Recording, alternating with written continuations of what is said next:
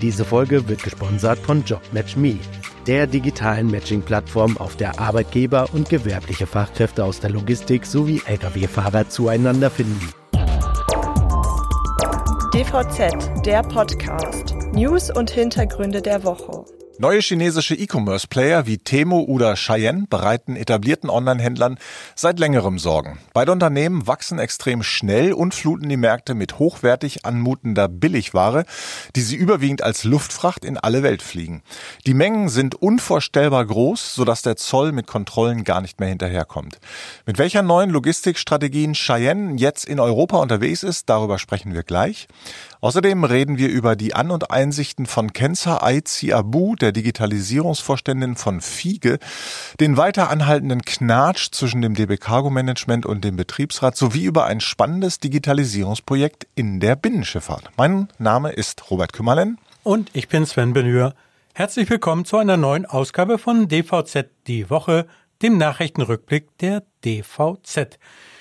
Ja, Robert, äh, Cheyenne aus äh, Singapur und seit dem Jahr 2020 auch Temu aus Boston, Massachusetts, sind einfach nur verblüffende Phänomene. Mit dem Ansatz Kleidung für kurzlebige Modeerscheinung oder hochwertig erscheinende Gimmicks zum super günstigen Preis anzubieten, haben beide Unternehmen vor allem bei der jüngeren Generation wohl einen Nerv getroffen. Allein der Timo-Claim Shoppen wie die Milliardäre ist ein Zeichen dafür, was den Konsumenten mit sehr großem Erfolg vorgegaukelt wird. Sie sollen für kleines Geld ganz vorne mit dabei sein können, wenn es um die neuesten Modetrends geht. Das ist eben der Reiz für viele und da spielen Nachhaltigkeitsaspekte nur eine untergeordnete Rolle. Tja.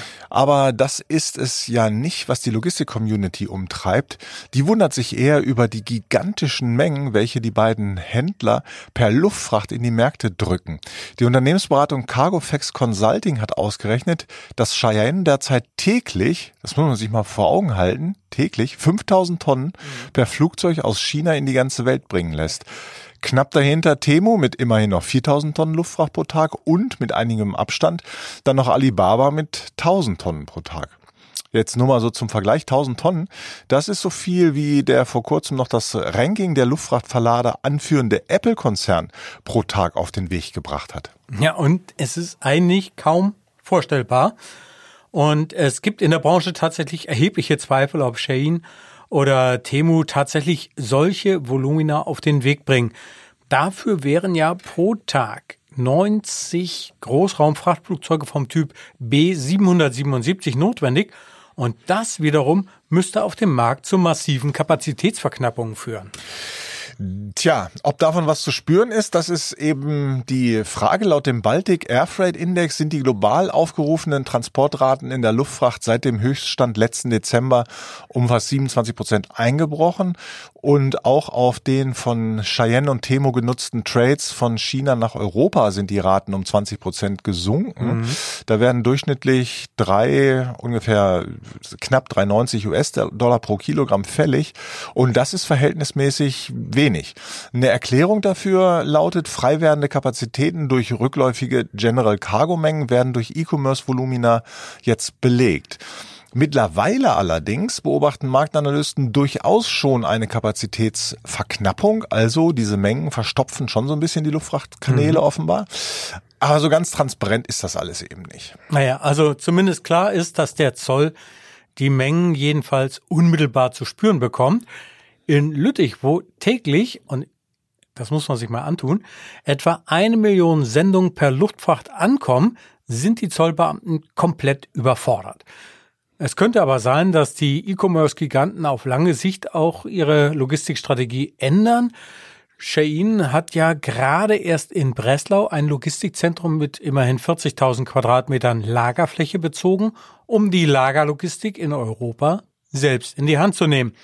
Und möglicherweise landet dort ja auch der eine oder andere Container, der auf anderen Wegen als durch die Luft transportiert wird. Und wenn alles fertig ist, sollen übrigens knapp 1000 Menschen in der Anlage arbeiten. Klingt nach einem logischen Schritt und die Waren sollen dann vermutlich über den Frankfurter Flughafen gedreht werden. Dort sucht das Unternehmen ja derzeit Luftfrachtmanager. Ja, aber nicht nur. So wie das aussieht, will Shein äh, auch das Fulfillment in Eigenregie betreiben oder zumindest steuern. Ob das den Beginn einer, naja, ich sag mal, Amazonisierung des Geschäfts ist, das wird man noch sehen. Ja, in der Tat. Nun, diese Woche hatte die Otto Group ja zu einem Mediengespräch E-Commerce äh, geladen und in diesem Zusammenhang hat sich Sebastian Klauke, der Vorstand für E-Commerce bei Otto, auch zu Temo und Cheyenne geäußert. Er meinte, die beiden seien derzeit in einem sehr aggressiven Modus unterwegs, um Marktanteile zu gewinnen. Das kostet sie natürlich einiges und allerdings eines Tages müssen die auch mal Geld verdienen mit ihren Kunden.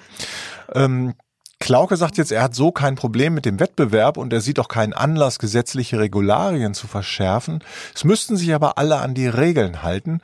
Und da hat er schon so seine Zweifel, dass das immer der Fall bei Marktteilnehmern wie Temo ist. Stichwort Produktionsbedingungen, ja, Schadstoffbelastung von Artikeln, Umgang mit Zoll. Ja, ja, da gibt's einiges, wo man mal genauer hinschauen sollte und müsste. Ja, wie gesagt, äh, das äh, ist natürlich das eine Thema.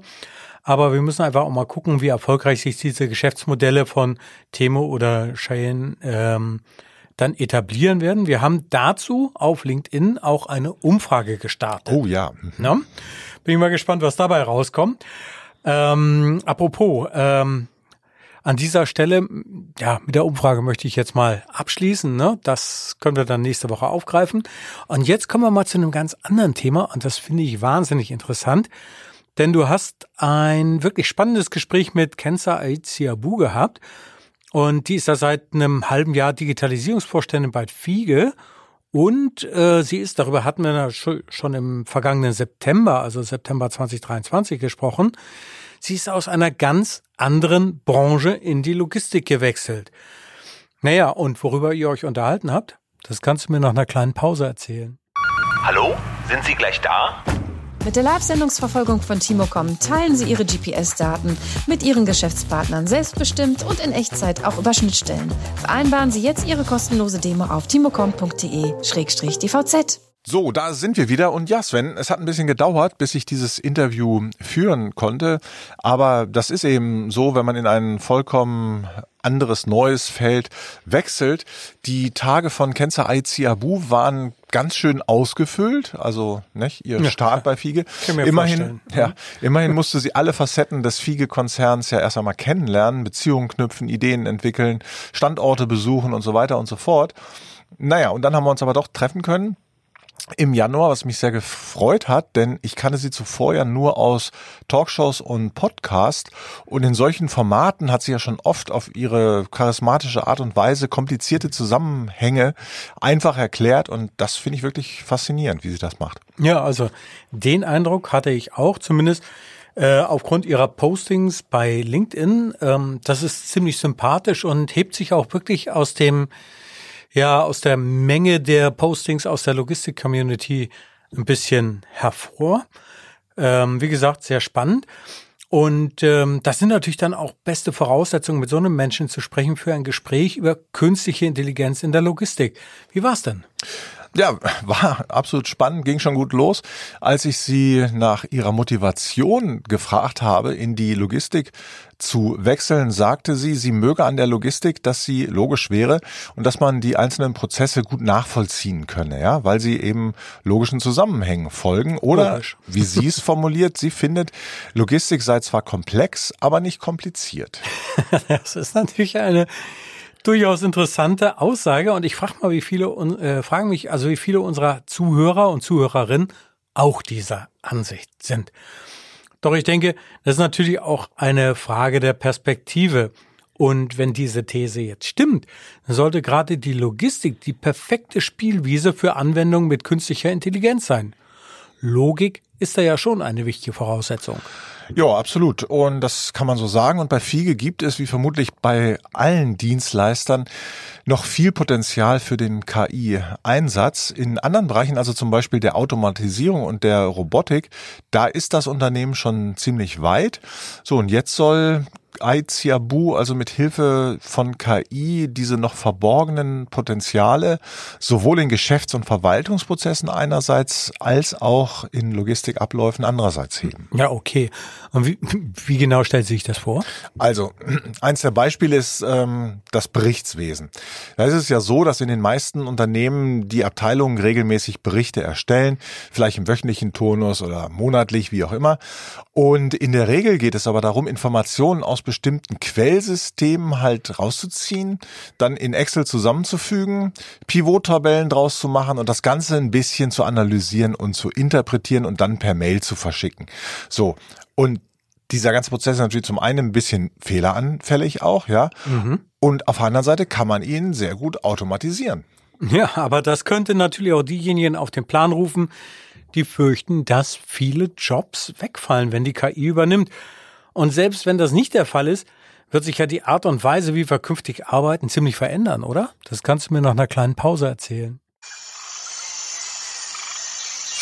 Soloplan holt dich aus dem Dispo-Dschungel. Unsere Speditionssoftware Carlo macht Schluss mit Doppelerfassung, Papierstapeln und manuellen Prozessen. soloplan.de so, da sind wir wieder. Und ja, Sven, denke ich auch, das denken viele. Und letzteres sieht Aiziabu auch so. Sie sagt aber auch, sie sehe nicht, dass jetzt alle ihre Jobs verlieren und äh, irgendwie durch, durch Roboter oder Software ersetzt würden. Die Frage ist halt vielmehr, wie man es hinbekommt, dass mit den Maschinen und natürlich auch der KI eine gute Arbeitsumgebung für alle geschaffen werden kann.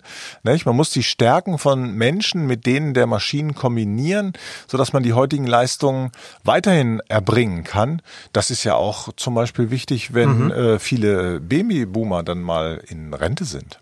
Tja, naja, und äh, die Frage ist aber, wie soll denn diese Zusammenarbeit überhaupt aussehen? Wird die KI nun der Erfüllungsgehilfe des Menschen oder ist das vielleicht umgekehrt der Fall?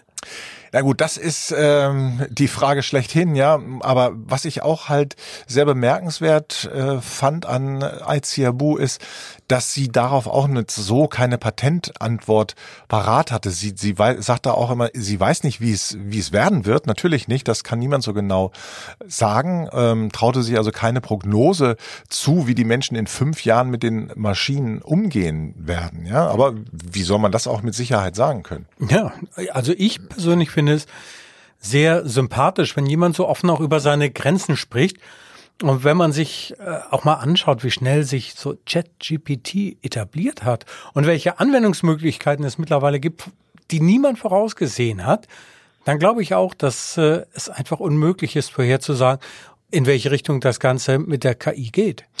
Ja, aber, und das finde ich auch interessant, Kenza IC Abu hat ganz klare Vorstellungen davon, was sich heute und in unmittelbaren Zukunft mit Hilfe der KI in der Logistik bewerkstelligen mhm. lassen könnte. Ja, da gibt's ja durchaus schon Sachen, was man so andenken kann. Zum Beispiel könnte nämlich in logistischen Krisenszenarien wesentlich schneller und präziser reagiert werden, als ein Mensch das machen könnte, der nämlich erstmal relevante Fakten sammeln muss, dann in Beziehung setzen muss, analysieren muss, um dann geeignete Lösungswege vorzuschlagen. Da kann die KI helfen, das kann die schneller auf alle Fälle erledigen. Also ich würde mal sagen, in diesem Interview, da steckt so viel Wissenswertes, so viel Interessantes drin. Ähm, das sollten wir unseren Zuhörern natürlich jetzt nicht vorenthalten. Deshalb habe ich den Link dazu zu dem frei lesbaren Artikel in die Show Notes gepackt. Bestens, Sven. Lass uns doch gern noch ein bisschen beim Thema Digitalisierung bleiben, denn da haben wir ja gerade auch ein umfangreiches Themenheft veröffentlicht. Und naja, was auch klar ist, äh, in dem Heft geht es natürlich auch in einigen Beiträgen um künstliche Intelligenz. Also das, das hätte ich ja nun wirklich nicht ge Doch, natürlich, klar. Äh, das habe ich auch nicht anders erwartet. Wie schon gesagt, die Optimierungsprobleme in der Logistik und im Supply Chain Management, die sind ja angesichts der Komplexität und der Informations- und Datenflut geradezu prädestiniert für KI-basierte Lösungen. Und äh, ganz ehrlich, man muss natürlich auch davon ausgehen, dass immer mehr Anwendungen Einzug in den Unternehmensalltag halten werden. Es wird eben da darum gehen, ganz klar, die Bedarfe präziser zu prognostizieren, die Prozesse bis in die Produktion hinein zu optimieren und ähm, natürlich auch die Ressourcen aller Art effizienter einzusetzen und, wenn es geht, die Abläufe vorausschauend zu steuern. Theoretisch ist das ja alles richtig, ja. Aber erstmal muss es doch um Grundsätzliches gehen. Denn Fakt ist, Deutschland und Europa insgesamt haben sowohl bei der Entwicklung als auch bei der Anwendung von KI noch Nachholbedarf. Mhm. China und die USA geben bei dieser Schlüsseltechnologie den Ton an. Das gilt auch und gerade für die Entwicklung digitaler Geschäftsmodelle. In der Logistik stehen bisher häufig die Prozesse im Mittelpunkt von Investitionen und Projekten. Das eigentliche Ziel der digitalen Transformation sollte es doch aber eigentlich sein, ja, mit komplett oder zumindest teilweise digitalisierten Produkten neue Kundengruppen und Erlösquellen ja, absolut, zu erschließen. Absolut, ja. Denn mhm. im Wettbewerb wird es künftig nicht ausreichen, als in, als Unternehmen jetzt einfach nur ja irgendwie digitaler zu werden. Das, das, da muss mehr kommen. Ja, ja aber naja, die, die Logistik ist doch schon eigentlich ganz gut in die richtige Richtung unterwegs. Wir haben ja auf LinkedIn mal gefragt, wie vorrangig denn die Unternehmen ihre Digitalisierungsprojekte behandeln und vorantreiben. Und von den gut 300 Teilnehmenden äh, an dieser natürlich nicht repräsentativen Umfrage, äh, von diesen 300 Teilnehmenden haben 70 Prozent geantwortet, dass die Projekte tatsächlich in ihren Firmen priorisiert sind. Und weitere 23 Prozent gaben an, ja, okay, das Digitalisierungstempo, das ist eher mäßig und nur sieben Prozent. Ja, die haben dann halt gesagt, bei uns sehen wir keine Digitalisierungstendenzen. Also ich ziehe daraus mal das Fazit, äh, Fazit. Trotz des konjunkturellen Gegenwinds scheinen derzeit viele Unternehmen in die Digitalisierung ihrer Prozesse zu investieren und hoffentlich natürlich auch in ihre Geschäftsmodelle. In der Tat, das sollte mit auf der Agenda stehen. Wie die Digitalisierung die Prozesse und Arbeitsabläufe verändert, zeigt übrigens auch ein Beispiel aus einer eher ungewöhnlichen Ecke. In Duisburg hat nämlich die erste Zentrale für ferngesteuerte Binnenschifffahrt in Deutschland den Betrieb aufgenommen. Ja, und unser Kollege Jan Naumann, der hat sich das Ganze mal genauer angeschaut. Ja, das glaube ich war ein spannender Termin. Und der Gedanke hinter diesem Projekt, der leuchtet mir natürlich auch sofort ein. Denn auch die Binnenschifffahrt, die hat ja ein massives Nachwuchsproblem. Und etwa ein Drittel der Kapitäne ist heute bereits über 55 Jahre alt. Also auch mit Tendenz Richtung 65, 66, 67. Mhm.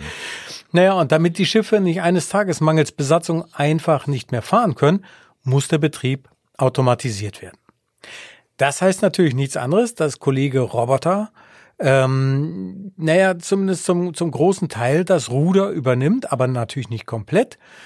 Ähm, und die Schiffsführer, die stehen nicht mehr auf der Brücke, sondern in einer hochtechnisierten Zentrale haben sie ihren Arbeitsplatz und äh, kontrollieren also die Schiffe per Bildschirm. Und was dazu kommt, ähm, es lassen sich zwei bis drei Frachter gleichzeitig steuern und für die Branche ist das ein ganz enormer Effizienzgewinn. Richtig. Außerdem sinken natürlich die Personalkosten nicht nur, weil jetzt zwei bis drei Schiffe von einem Kapitän gesteuert werden, sondern auch, weil in den B- und Entladezeiten oder wenn die Schiffe in Bereitschaft liegen, dann keine Personalkosten entstehen. Mhm. Bei ne, den rund 8000 Binnenschiffen, die auf Europas Flüssen und Kanälen unterwegs sind, würde sich da schon einiges so zusammenleppern. Naja, und für die Schiffsbesatzung oder besser gesagt die digital mit dem Schiff verbundenen Steuermänner und Frauen in der Zentrale bringt das Ganze natürlich auch etwas. Sie arbeiten dann geregelter und bequem vom Büro aus und sind eben nicht wochenlang von der Familie getrennt. Und als sogenannter ROC-Operator gibt es ausreichend Abwechslung. Schließlich müssen ja nicht nur die einzelnen Schiffsansichten regelmäßig überprüft werden. Das stellt mir jetzt auch nicht so spannend vor, aber ähm, es gilt natürlich auch bei äh, Bedarf aktiv steuernd einzugreifen, also äh, die Maschine zu überwachen, weitere Schiffsfunktionen zu überwachen und natürlich auch die digitalen Karten im Auge behalten. Naja, das hat natürlich, muss man auch so sagen, mit dem von dem einen oder anderen noch romantisch verklärten Binnenschifferleben da hat's natürlich nichts mehr mit zu tun. Das ist Fortschritt und der wird eben, wie schon gesagt, vom Fachkräftemangel auch getrieben. Doch dafür müssen die Unternehmen schon einiges investieren.